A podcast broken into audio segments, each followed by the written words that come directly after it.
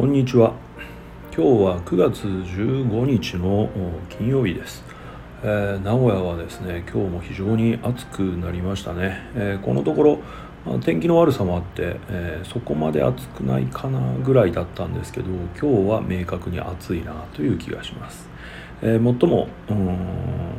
湿度湿度の高さというか、まあ、蒸し暑いっていう感じはね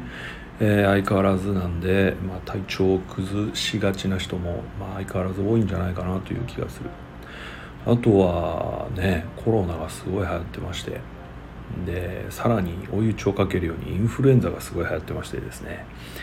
えー、どうやって防衛したらいいのかちょっともうよくわからないんですけれども、うん、よくその会社がねあのクラスター起きててもう仕事にならないみたいな話聞くようになりましたのでね。えー、ちょっと身近に迫ってきたかなという感じがします。はい。えー、さて今日はですねどんな話をしようかなと思ったんですけれどもあの、えー、過去と現在を区切りたいという話をちょっとしようかなと思うんですよね。で、えー、僕がまあ主にやってるその親子関係の影響でね、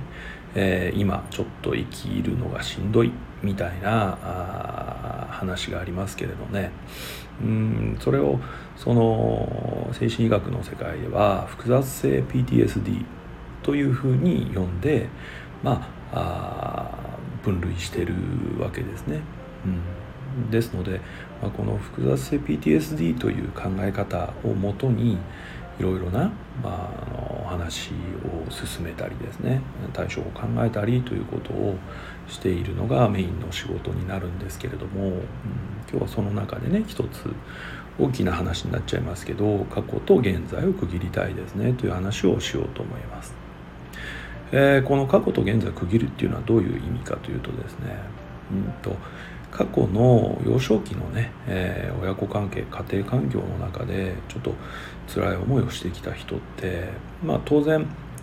そのうちの中で、えー、親にま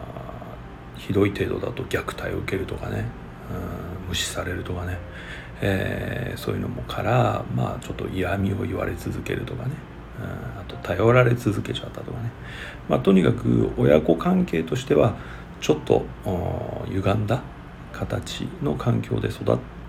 たざるを得なかった人たちってまあうん子供時代を、まあ、うまく生き延びないといけなくなっちゃうんですよね。うん、例えば、えーと、感情的な親であれば機嫌を悪くさせないように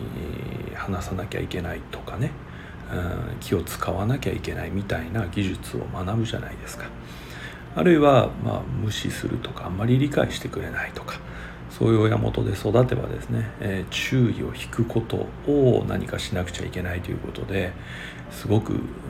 真面目に勉強したりですねしっかりしたりせざるを得ないみたいなとこあったじゃないですか。これらの手段っていうのはですね子どもの頃そういうちょっと他の家庭とは違う、うん、難しい環境を生き抜くために身につけざるを得なかった技術ということになりますでこの複雑性 PTSD の世界ではですねこの幼少期に身につけた技術っていうのを相変わらず大人になってもいわゆる親元を離れて独り立ちしてからも使ってしまうことでさまざまな問題が起きてますよねという見方があるんですね。ですのでえー、ある種目標の一つになってくるのがその過去に使ってた方法と今使う方法は、えー、変えたい、うん、子供の頃の技術は、まあ、子供ながらに考えた技術なんだけどもう大人になったのだから大人である私が考えた生き抜く方法技術を使いたいというふうにですね過去と現在で、まあ、明確な区切りを作りたいということなんですね。うん、そこら辺をまあ一つの目標にしています。ただ、うん、頭では分かっていてもなかなかその体が言うことを聞かない感情が言うことを聞かないということはありますよね。え、これもその CPTSD の特徴的な傾向なんですけれども感情のフラッシュバックというものがあるんですよね。この感情のフラッシュバックって何かっていうと過去に起きた辛い出来事とかしんどい出来事の時に発生した自分の中に生まれた感情あるじゃないですか。苦しいとか悲しいとか。それがですねその感情がフラッシュバックする。出来事がフラッシュバックするというより感情がランダムにフラッシュバックしてくるという特徴を持ってるんです。なので、まあ、思い当たる人いるかもしれないけどなんかわからないけど急にすごく落ち込んじゃったとか急に自分に価値がないように思えるとかあるいは誰かと喋っていて急になんか拗ねた態度をとってしまったとかわからないならもういいやみたいなイラッとする感情が襲ってくるみたいな。要はよく根拠がわからないけど明確に感情だけは生まれるみたいな状態あるじゃないですか。あれが感情のフラッシュバックといって CPTSD の特徴的な反応の一つなんですよでこれが起きると要は、えー、今現在ね大人である自分がにそれが起きちゃうとこれ子どもの頃の感情がフラッシュバックしてきているので子どもの頃の自分に戻っちゃうっていうことです。うん、まあ大げさな表現をすれば対抗すると言ってもいいかもしれないんだけど、とにかく戻っちゃうわけです。戻っちゃうとどうなるかっていうとまあ当然のごとく子どもの頃の技術でその場を乗り切ろうとしますので例えば極端に相手に気を使うようになるとかあるいはあ自分を出さなくするとか、うん、あるいは距離を思いっきり取るようにするとか目立たないようにするとかそういうような、うん、そういうような子どもの頃にとっていた子どもの技術を使うようになってしまう。当然大人の社会でそれをやるとですね人間関係や社会生活に問題が多々現れるというのは想像がつくところかなと思いますが、まあ、そういう、うん、特徴的なね感情のフラッシュバックによって、うん、理性的には分かっているんだけど体が言うことを聞かない。勝手に戻って子供の方法を使っちゃうという。ここにま難しさがあるわけなんですよね。そういうことからもまあ一つ必要になってくるのがその過去の辛い出来事とセットになっている感情と向き合ってねちょっと消化し直すっていう。要するに、え、セットになってる感情を取り外すという作業が必要なんです。これにより過去と、まあ、向き合わざるを得ないという時間を作る必要が出てきますね、うん。ここをまあ結構嫌がるっていうか、まあ、当然見たくないから忘れてることなのでね嫌がる方多いんですけれどね、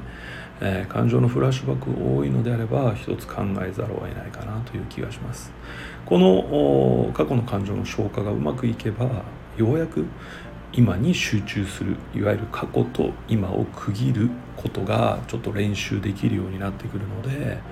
まあ大人の自分の方法論というのを持って対処することがようやくできるようになるというような流れになるかなと思います。まあこうやって説明してしまうと、まあ、その流れでいけばいいかなと思うかもしれませんが実際にはその過去と向き合うって非常に苦痛ですしまあ一部にはですね過去には問題がないっていうふうに固く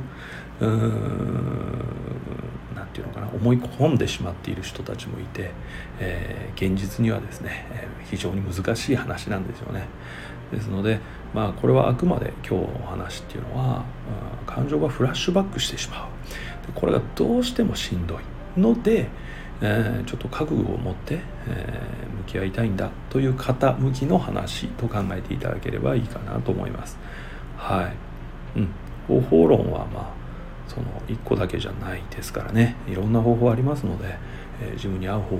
法を探し出してですね